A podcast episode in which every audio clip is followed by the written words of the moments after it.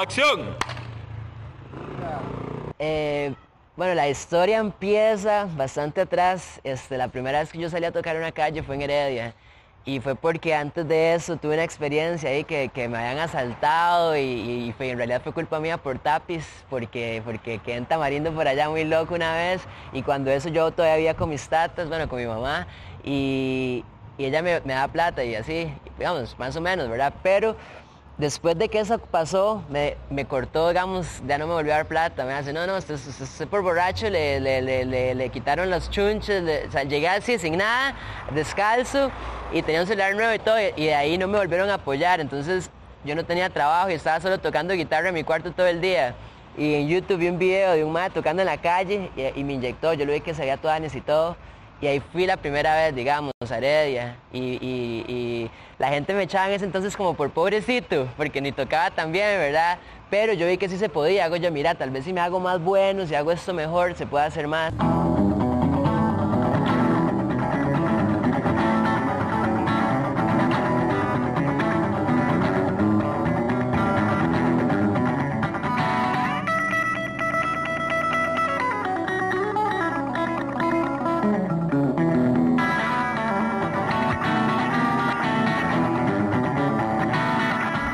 Yo cuando hacía videos, los primeros videos, de hecho el concepto mío donde era, era que fuera música, que todo fuera tico, porque la verdad aquí la gente yo sentía que todo el mundo quiere ser muy a lo gringo, ¿verdad? Muy, claro, es una influencia muy grande que tenemos nosotros, pero, pero si ven acá cambia todo, el, el skate, el, el piso es más duro, los lugares son más difíciles, entonces había que intentar ponerle música. Y ahora termina que han salido videos de Thrasher con música de un tico, música mía.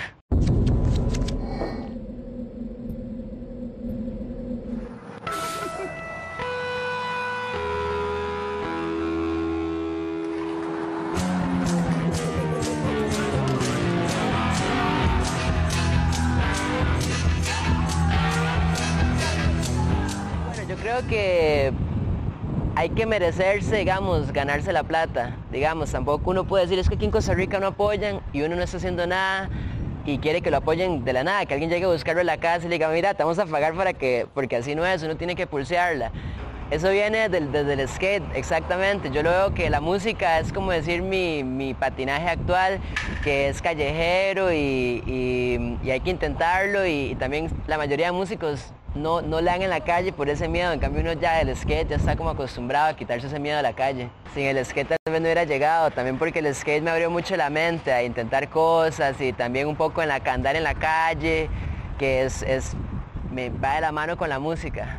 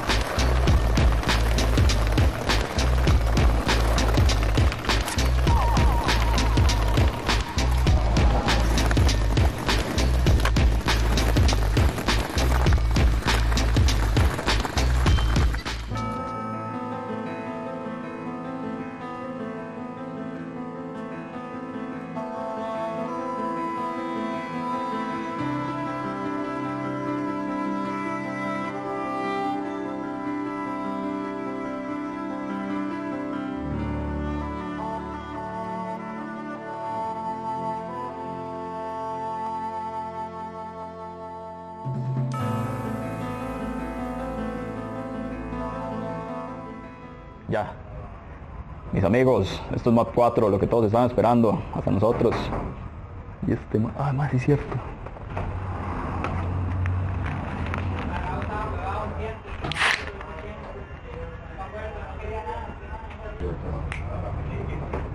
Vea lo que tenemos para todos ustedes. 100% algodón, importada. Camisas MAP, las pueden conseguir en Puritico Skate y National. No me acuerdo el precio, espero para ver cuánto era. Más. A 12 mil colones me, indica la calculadora. Ah, bueno, de lo nuevo que también tenemos es Map Radio, que está en Spotify, iTunes, SoundCloud y Mixcloud. Y estén atentos a las redes sociales. Bueno, lo que acaban de ver también fue Esteban Quesada, un tour por México, y después Chamarride, que convirtió un machete en guitarra. Anteriormente lo habíamos visto con una patineta guitarra y increíble. Ahorita está por un tour por California y dice que tiene otros destinos a nivel mundial. Ahora lo que van a ver es un video documental que le hicimos al Combo Style en Envision. Estuvimos por allá con ellos. Es una banda conformada por integrantes de La Juela y Pérez de León. Un saludo a todos. Bueno, ahora también de seguido viene Sergio Raya, que es un escultor. El hombre está en contra de los patanes del arte que abundan. Así.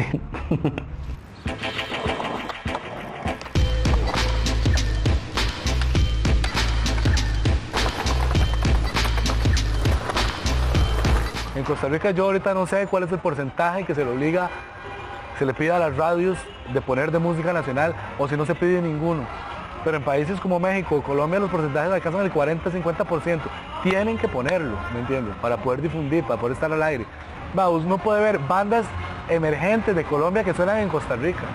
Bandas que, que, están haciendo una gran movida en México, pero que todavía no son tan, tan, tan grandes bandas y suenan en Costa Rica. ¿Por qué las bandas ticas no suenan en Costa Rica? Porque en Costa Rica solo programa la música de siempre. En este país al músico se le ha dejado de lado, no se le protege. Hay muy poco, los músicos, los mismos músicos se han organizado para protegerse. Por ejemplo, SACAM, el Estado no, no ha legislado todavía en favor de eso yo creo que para poder cambiar eso y para poder lograr que haya más música nacional en la radio, primero hay que legislar, hay que poner música en la radio. ¿Por qué? Porque la radio es la que difunde la música. La gente no va a pedir, la gente no va a pedir la música. Obviamente la gente no va a llamar a pedir el combo style si las, cadenas radiales fuertes y grandes no lo, difunden. Man, sí, ahora digamos hay como más, más interés tal vez de festivales que tal vez no son del Estado, digamos como el Envision o otros fijarse en bandas locales y darle más oportunidades, me parece muy bueno. Para nosotros es, es una gran oportunidad ahora, ¿verdad? Y festivales como el FIA, el Transitarte, donde a bandas emergentes se les está dando más espacios. Sin embargo, también ha sido un camino, digamos, llegar hasta, hasta este punto en el que nos tomen en cuenta. Ahorita nosotros estamos como de estar siendo visibles alrededor de, del FIA tal vez, un año y resto, dos años, pero de trabajo tenemos a tres, cinco años. Entonces, para nosotros es, es muy bueno, ¿no? Poder estar desarrollando música en este momento en el que hay un poco más de interés de parte del Estado y y de las entidades privadas de dar a conocer las bandas emergentes de Costa Rica.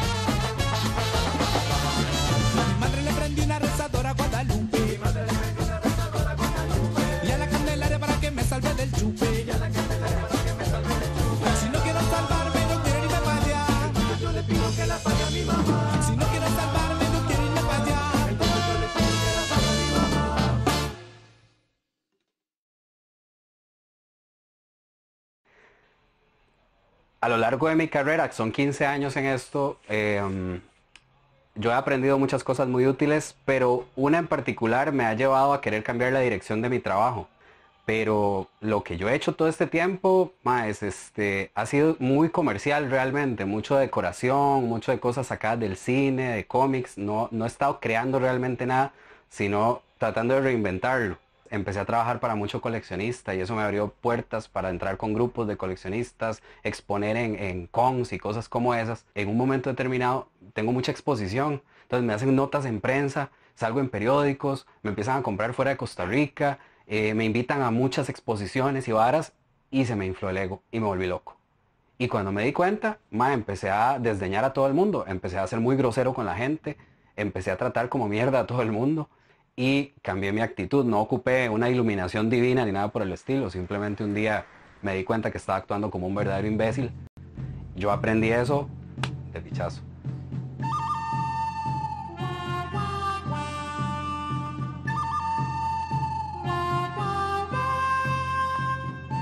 Es, es, un ejemplo asquerosamente maravilloso. O sea, uno puede ver a estos, a estos farsantes que son personas económicamente privilegiadas y no es que eso esté mal, eh, bien por ellos, pero vienen y hacen una obra donde, eh, no sé, eh, plasman un tugurio, plasman un chiquito de la calle, pero este pintor, esta pintora viven en la opulencia.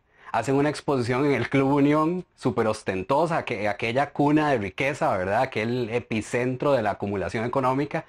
Es un tipo de pseudoarte o amparte que está creado para, para satisfacer el gusto de un grupo de gente que realmente no sabe nada de arte, pero tiene el dinero para pagar por ello que es muy exótico porque nadie lo puede entender, es, es único, es una maravilla porque no se entiende su significado y es increíblemente abstracto y, ay, mira cómo entiende, qué sensibilidad tiene este hijo de puta, que entiende perfectamente la pobreza. Él es rico, pero él, él, se solidariza a través de su arte. O sea, me parece la cosa más hipócrita. Es precisamente este fenómeno del arte contemporáneo, del arte moderno de esta gente que vende pura mierda, donde crean obras que tienen que explicar con, con habladas sumamente profundas y muy estructuradas, muy filosóficas, para darle un sentido a una pelota con un pedazo de vidrio y una botella que se encontraron en un caño.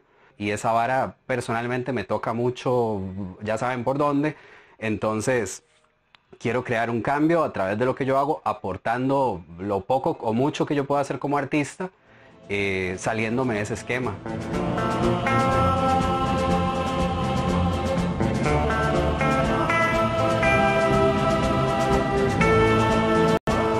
Pero un día una persona muy sabia que conozco me dijo, usted, Mae, tiene un talento grande, tiene experiencia, se la juega un pichazo con lo que está haciendo, pero no tiene discurso. Entonces dije, bueno, es cierto, o sea, ¿qué pasa? Yo tengo estas habilidades, tengo estos conocimientos, me he formado, pero ¿qué estoy haciendo? ¿Qué le estoy aportando yo a mi país, por ejemplo, que me ha aportado a mí tanto? ¿Qué estoy haciendo yo con esto que tengo si, si veo realidades espantosas todos los días y no lo expreso a través de mi trabajo? Esto, estoy cayendo en lo mismo que esta gente, no puede ser. Entonces por eso creé un proyecto, un proyecto que trabajo desde hace dos años en desarrollo con la Fundación Mundo de Oportunidades del CENAREC y con ellos estoy creando lo que va a ser la primera exposición de obras totalmente inclusivas. Arte que es para todos en general, todas y todos incluidos. Arte para personas invidentes, para personas en silla de ruedas, para personas sordomudas, etcétera, etcétera. ¿Qué, qué tiene de interesante? Aparte de ya solo ese valor agregado enorme. Que una es, es una experiencia sensorial porque la gente va a poder ver tocar las obras, que es transgresor, porque obviamente sabemos que las obras de arte es prohibido tocarlas, son tan valiosas que, o sea, por favor, estas se van a poder tocar, van a estar para que el público se acerque a ellas cuando quiera. Lo que buscamos con esto es inspirar, es darle algo positivo a la gente, pero con algo sumamente importante, con obras de arte desarrolladas profesionalmente, que son accesibles a todo el mundo en cuanto a la comprensión, que no tienen un, discurso sumamente profundo y complejo que solo un erudito de la plástica puede entender. Estas van a ser obras para todas y todos. Esa es la historia.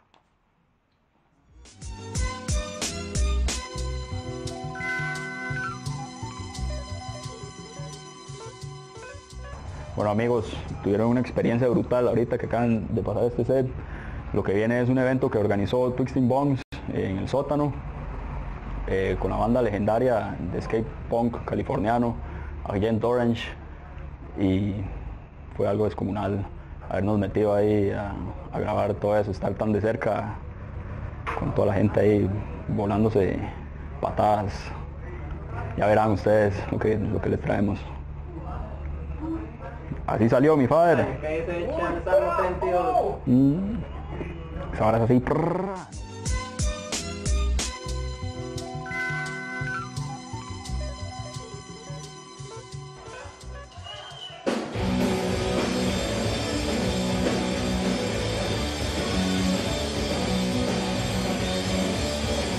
Mae, sí, a mí me gusta apuntar hacia las bandas viejas porque de ahí, bueno, eh, por un gusto personal, porque me gusta la movida de los 80s y 70s bastante, por la patineta y toda la misma vara, ¿verdad? Del punk.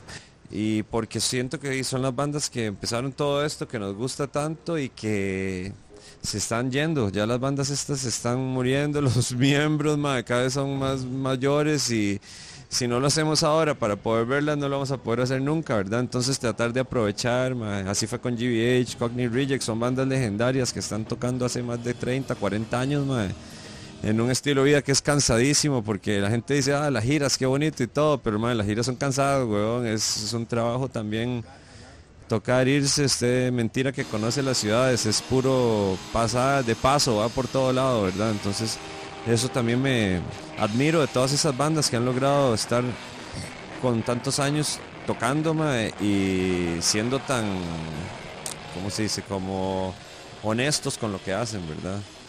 Eh, yo creo que si esto se hubiera hecho en los noventas o, o ahorita, Dima, creo, creo que en los 90 hubiera sido un llenazo todavía más grande, la verdad, que actualmente, porque esto ha ido de...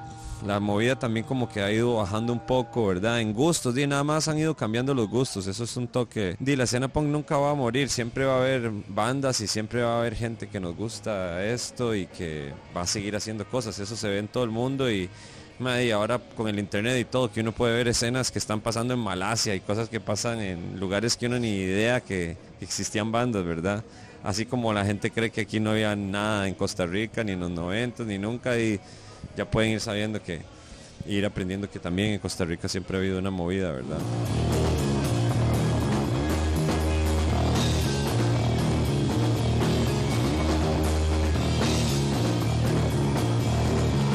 La banda estuvo súper emocionada cuando estuvieron acá, ma, venían bastante contentos. Mike, el que hizo la banda, el cantante guitarrista, él es surfista, él es skater.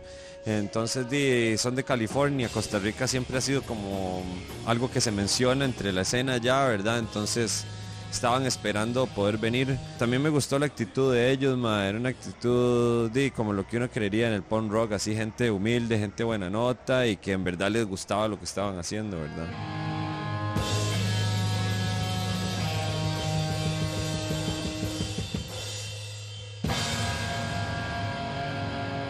Dima, como que el, tiene un montón de pensamientos lo del punk, ¿verdad? Y como que algunos creen que su manera de ser es siendo bien rebelde y destruyendo cosas o ahí estar peleando. Hay otros que es más como la parte de la música, hay otros los que es hacer las cosas y no hablar tanto, sino solo hacer, ¿verdad?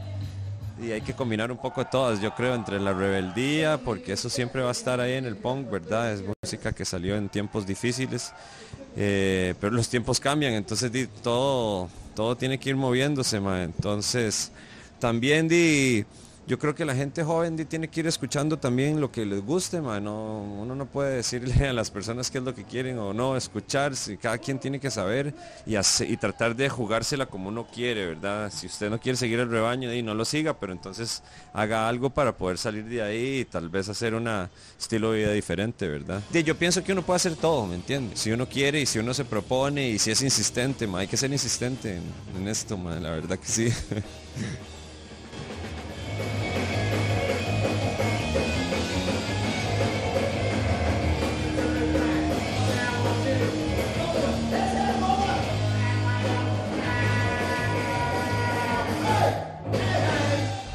Qué escopeteada le acabamos de pegar a ustedes en la cabeza con ese chivo que se dio en Amón Solar.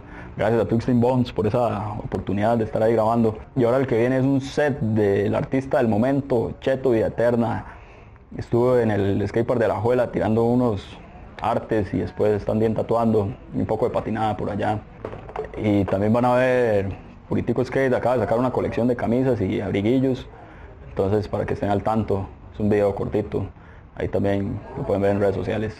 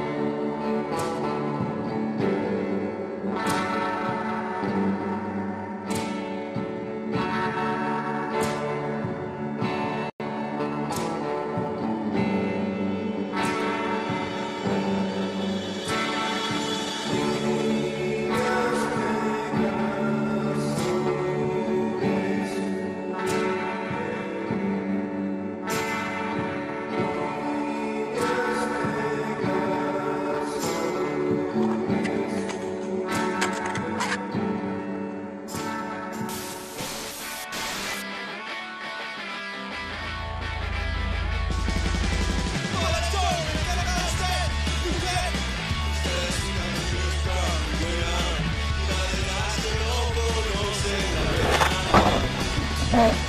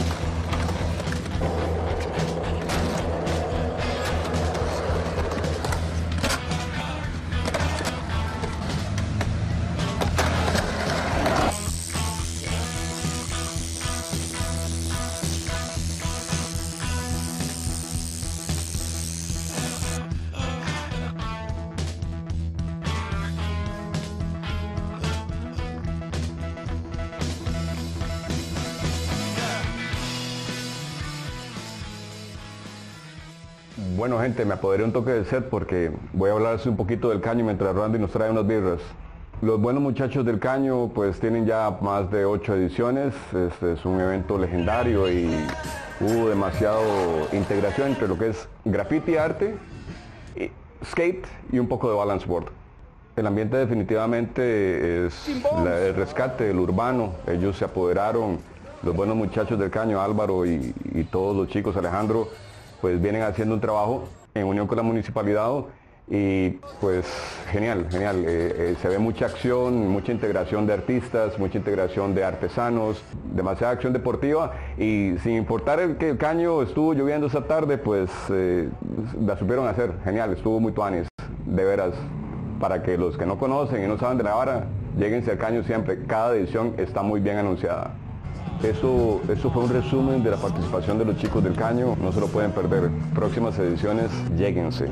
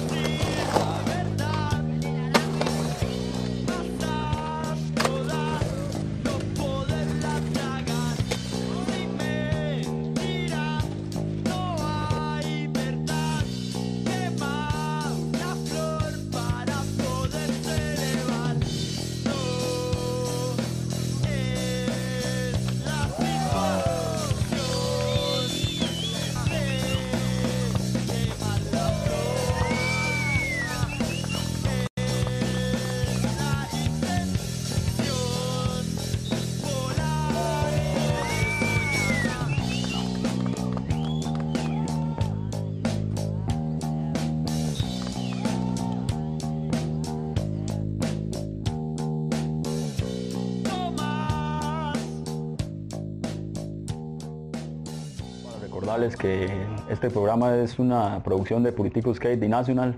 Nos pueden seguir en las diferentes redes sociales, Instagram, Facebook y también para Stamap Radio, por Radio Pachuco, pues para que estén todos al tanto de lo que está pasando. Y gracias por quedarse viendo todo el programa. De verdad, muchísimas gracias. Ahora vamos a decirles por qué tenemos este man acá. Es porque puede ser de ustedes, como el anterior. Antes era solo un chiricuto, la cara un selfie, ahora tenemos una de cuerpo entero. Es pintado a mano, en acrílico sobre vidrio, 35 centímetros por 28. Podría ser suyo, así que nada más atento a la página de map de Facebook, ahí por ahí lo vamos a estar regalando.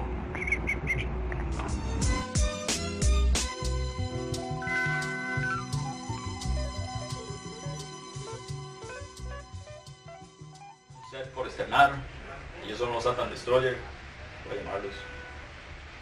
Ahí viene. Primero Isaac, Eddie y JP. ¡Eh! Bienvenidos amigos. Eso, amigos. Ah, no, eso pues, el, el video lo comenzó de hecho mi amigo Eddie, él empezó a grabar, este, un Tu compa Gaollea, él, Gao. el, el compita Gao reunía a todos, el, un mensaje para todos, parejo, el domingo, a las 10 de la mañana, Las paradas de tía. en las paradas de Tibás, a veces ni, ni salíamos a San José. Y ellos siempre estuvo, todos los estuvo del Gao. Él, él, él fue el que organizó ¿Cómo hace todo. el tiempo de su vida? Llamando Eddie, a todos. Eddie comenzó grabando. Igual también ya llevamos tiempo también grabando por videos viejos que Isaac también editaba, grababa y como empezamos a comprar la cámara y lo tiramos y Gabollea, bueno Gabriel, Sin dinero, es D sin dinero. Es D, sí, sin dinero, pero siempre patinando. ¡Hola, bebé! Hola, Maniacs, somos, somos el Team SD Keeper Inside Maniac desde Heredia, siempre representando, se sabe cómo es. ah, SD Project jamás morirá.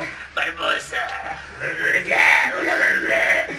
Unas palabras famosas, unas palabras famosas. Oh yeah, Barbosa. Oh yeah. Muchísimas gracias a todos. Sin ustedes este proyecto no jamás hubiera sucedido.